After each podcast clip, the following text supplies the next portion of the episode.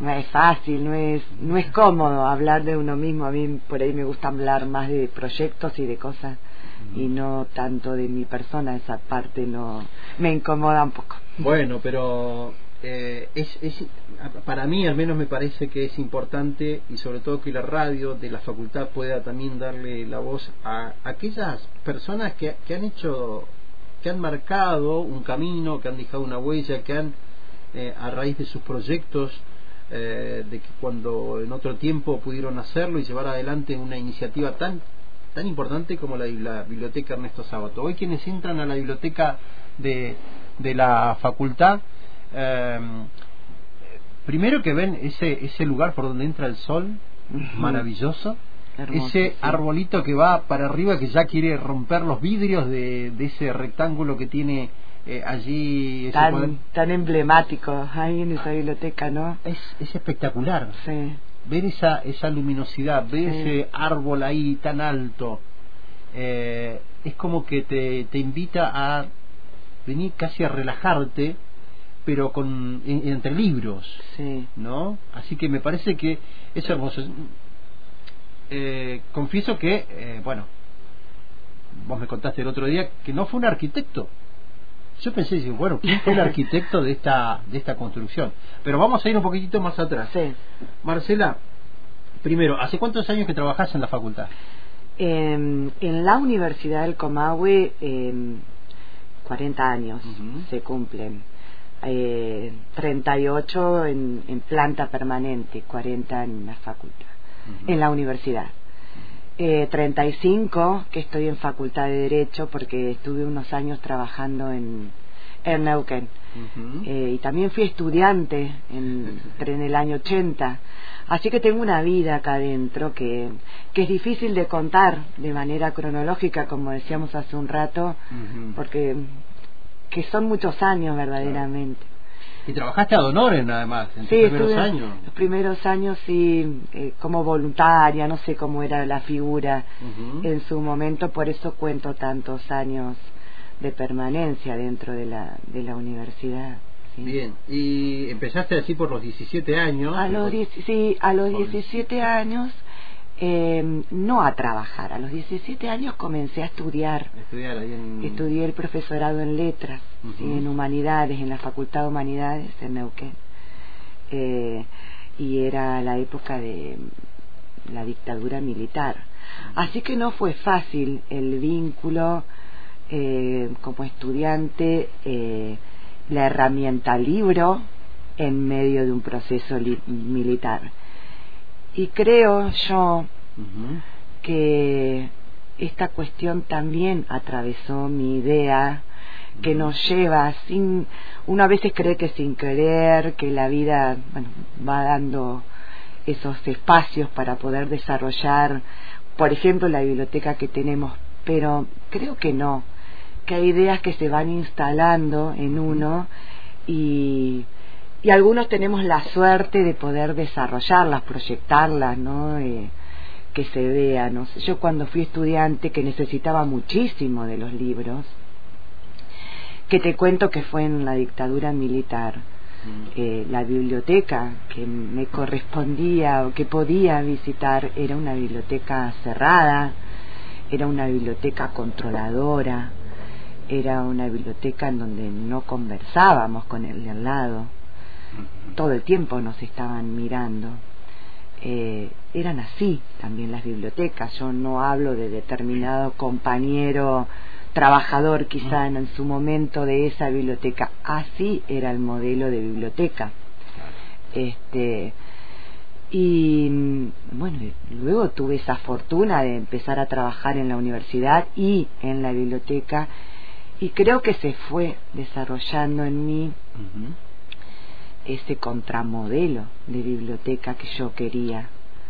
En principio para mi persona, ¿no? Y, y que tuvimos la suerte de poder abrirlo, hacerlo, concretarlo acá en nuestra facultad.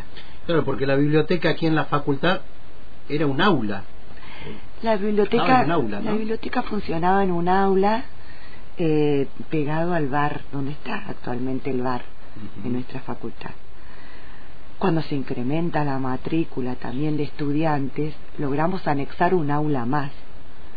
Pero siempre los libros estaban detrás del mostrador. Nosotros interactuábamos con los Ah, lectores, pero les alcanzábamos la bibliografía. Cuando nos damos cuenta que, bueno, que era inminente la realización de otro edificio, este, con otras características, que albergara además a esa cantidad de lectores y de estudiantes que tenía nuestra, nuestra facultad, nos empezamos a preparar para esta nueva biblioteca y estudiando también. Cómo queríamos una biblioteca y cómo era necesario que fuera la biblioteca. Este, más allá de las características que tienen que ver con el microclima y por eso también las plantas y todo eso y la luminosidad, Mm. nosotros pensamos y, y- y vuelvo no a esta contraidea de biblioteca que yo tuve inicialmente como estudiante yo quería este, una biblioteca libre de libre circulación una biblioteca alegre una biblioteca donde llegaran los lectores y compartieran sin elegirlo eh, a un con un compañero en una mesa que de pronto se convidaran un mate se intercambiaran un apunte y seguramente se, ha- se han hecho amigos, se hicieron amigos eh, o amigas, ¿no? Porque lo vemos eso. Este, crear una biblioteca que fuera comunidad, esto quería. Y tuve esa suerte de encontrarme con compañeros de trabajo, que muchos de ellos aún compartimos, en los que coincidimos en la idea Qué bueno. con todos coincidimos en la idea y pudimos concretarlo. O sea, esto no es una epopeya individual Sí, sí, lo que sí, te estoy contando, esto lo hicimos juntos. Eh, eh, ahora cuando te dicen vamos a construir la biblioteca nueva, la vamos a hacer ahí en ese espacio, en ese lugar, este, ustedes dijeron, bueno, la queremos así, ¿a quién le dijeron queremos una biblioteca con estas características? ¿Al decano de entonces? Al decano, que en ese momento era el doctor Douglas Price, e interca- el doctor Douglas Price es un gran conocedor de bibliotecas también, ¿no? Este y luego siguió en su mandato Julio La Sala, que es otro gran lector y conocedor de bibliotecas. Con lo cual cuando nosotros hablábamos de la biblioteca que queríamos, también coincidíamos, o sea, nunca nos dijeron que así no podía ser, porque ellos también coincidían con estas ideas. Fue muy fácil, quizás no fue fácil la construcción, porque, porque tiene que ver con cuestiones presupuestarias, Sí. pero sí fue sencillo encontrarnos en una idea común de lo que queríamos. Y bueno, ¿Y ¿A quién se le ocurrió la idea de el arbolito o el árbol o las plantas y el eh, el ventiluz, no sé cómo llamarlo? eh, Lucarna se llama. ¿Sí? Se llama Lucarna, sí. Lucarna se llama, Sí, ah, mira. sí, Ajá. sí. No sé, No te acuerdas. estás hablando de hace muchos años, o sea, todos fuimos haciendo Ajá. las propuestas, Claro. este, y cada día estábamos más maravillados porque en ese momento era la modernidad Claro. esta biblioteca. Hoy, hoy entran nuestros estudiantes, nuestros lectores y quizás se sorprendan si entran por primera vez a la biblioteca y se encuentran con ese paisaje, pero luego se acostumbran porque en realidad es la única biblioteca que conocen. Claro. Pero para quienes conocimos bibliotecas diferentes como la que te estoy narrando, la anterior, la de los Sí. 80, eh, esto era la modernidad en los años 90. Ujú, ujú. Sí, estoy tratando de recordar alguna biblioteca que tenga algunas características y se me ocurre que creo creo que la única, si no me equivoco, que cuando se empezó a construir mucho después eh, es la de barrio eh, Mosconi. ¿eh? Sí, Ruca Quilcatú es, que también tiene un, un sistema similar así de, de, de- de esa luz que impregna toda, esa luz natural que impregna Sí. toda la biblioteca y todos los libros, ¿no? Este, así que sí, sin duda, muy moderna para También la época. han eh, cambiado la concepción de biblioteca, o sea, en una época eh, la estrella de las bibliotecas eran las estanterías y los bibliotecarios también. Hoy no es así. Hoy las bibliotecas, eh, bueno, por lo menos es la tendencia a la que Sí. nosotros queremos en la que nos instalamos es que la, biblioteca es una comunidad. Y, la comunidad es una comunidad de lectores junto con los bibliotecarios donde se puede conversar donde se intercambian ideas donde además se acceden a los libros de manera libre este sin control y eso es una tendencia mundial. O sea ya el silencio sepulcral de museo no existe más faltaba la fotito ahí de la enfermera con el dedo. Exacto. Exacto. Bueno. Y los protagonistas verdaderamente son los mm. lectores lo que los que hacen que la biblioteca sea la que es. Y nosotros somos instrumentos los bibliotecarios y tenemos esa suerte de estar de acuerdo de cómo queremos que sea, ¿no? Hay algo que me, me gustó que me contaste el otro día cuando estábamos charlando, es eh, los alumnos y alumnas de, de, la facultad pasan muchas horas. Sí, muchísimas. Vienen a la mañana, algunos se van a la tarde y hasta la noche. Sí.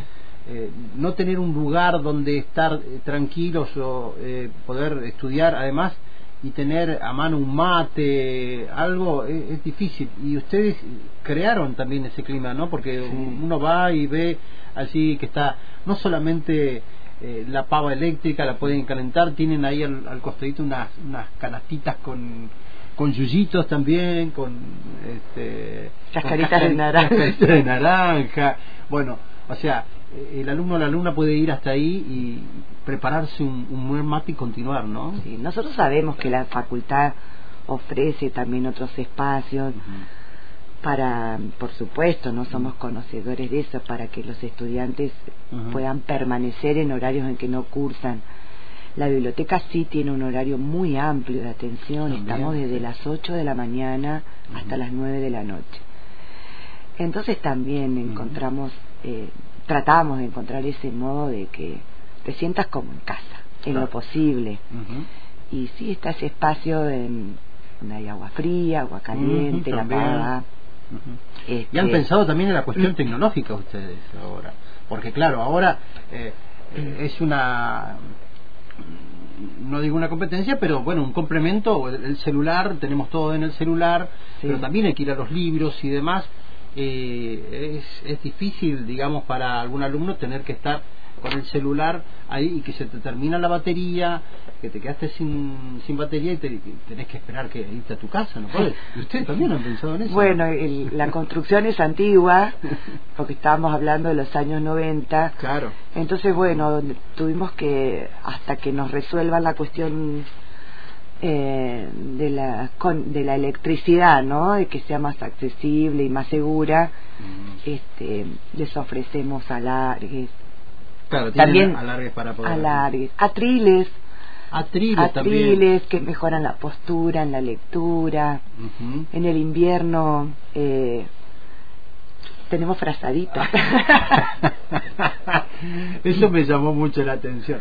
Claro, porque tienen un problema, eh, la calefacción no es, no siempre está. A veces no está. A veces no está funcionando. Así que bueno. son problemas que tiene la facultad, creo son que... cuestiones que escapan a lo bibliotecario, a lo informacional, pero que nosotros lo llevamos al lugar donde trabajamos para que estemos todos más cómodos, ¿Han más contenidos. de sus casas para que las chicas, los chicos que tuvieran frío, en, alguna época eh, caloventones. Carlos Hemos prestado como quien presta un libro. Claro, ¿qué libro qué más vas a llevar? Una manta, un libro y un caloventora, ¿no? y el atril. y el atril. bueno, eh, qué bueno que hayan eh, hacer que estén pendientes de, los alumnos y las alumnas, ¿no? De lo que no es solamente ir, busco el libro y me siento y ya está, ¿no? De la comodidad, de, de que se sientan a gusto, de que eh, que tengan todo el material a disposición. La tecnología ahora sumaron dos computadoras, ¿no? También. Sí, sí, esto eh, eh, no nosotros, esto es, se han agregado desde ay, ya olvidé desde qué secretaría en Neuquén, este, por la cantidad de estudiantes que circulan por nuestra biblioteca. Pero bueno, eh, viste que cuando entra un estudiante por primera vez a la facultad siente temor porque viene de su de su pueblito, de su ciudad, de su colegio, de su casa, del colegio quizá que fue toda la vida y siente una distancia, una frialdad quizá por propio temor o propia postura Sí, sí, total. Nosotros tratamos de desacartonar eso. Ese lugar te, te, tiene que hacer sentir cómodo y en donde tenés que encontrar hasta amigos en lo posible. Este, para que estudies en un lugar confortable y te sientas querido de alguna manera, aceptado, bienvenido. Eso es. Bueno, eh, Marcela, eh, agradecerte por venir aquí a la radio y enfrentar el miedo del micrófono. Gracias a vos, que no me gusta mucho esto.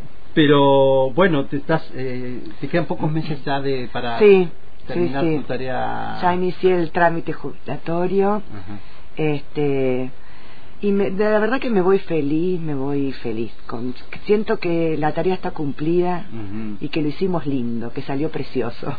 Sí, sí, estoy muy contenta. Una huella muy importante dejaste aquí en Seguro que sí, seguro que sí. Sí, sí. Poder hacer este proyecto de que la biblioteca Ernesto Sábado tenga mucho de tu de tu impronta y de quienes te han acompañado durante este tiempo, porque has sido directora de aquí de la, de la biblioteca, y que quisiera que nombres también a, las personas que te acompañan. Hoy, en el presente, el negrito Kirchnerman, Oscar, que somos compañeros hace 34 años o 35 eh, Vero, Verónica Mercado, Silvina Riquelme, Horacio González. Esos somos hoy. Trabajando, pero han pasado muchos compañeros por, por biblioteca y ha sido muy lindo, siempre. Bueno, un placer que te hayas venido hasta aquí. Gracias, por todo lo que hiciste por todos nosotros también, porque yo también fui alumno. ¿eh? Se emociona. este, y bueno, uno también se emociona. Este, porque claro, eh, cuando uno viene de afuera, es inevitable no recordar eh, quienes hemos venido a la facultad con casi nulos recursos a estudiar a la educación pública, poder tener esa posibilidad de estudiar, de aprender, de que encima te den una beca para vivir y de tener un lugar en una biblioteca donde te tratan como te tratan, eh, es más que una compañía de trabajo, es realmente casi un familiar.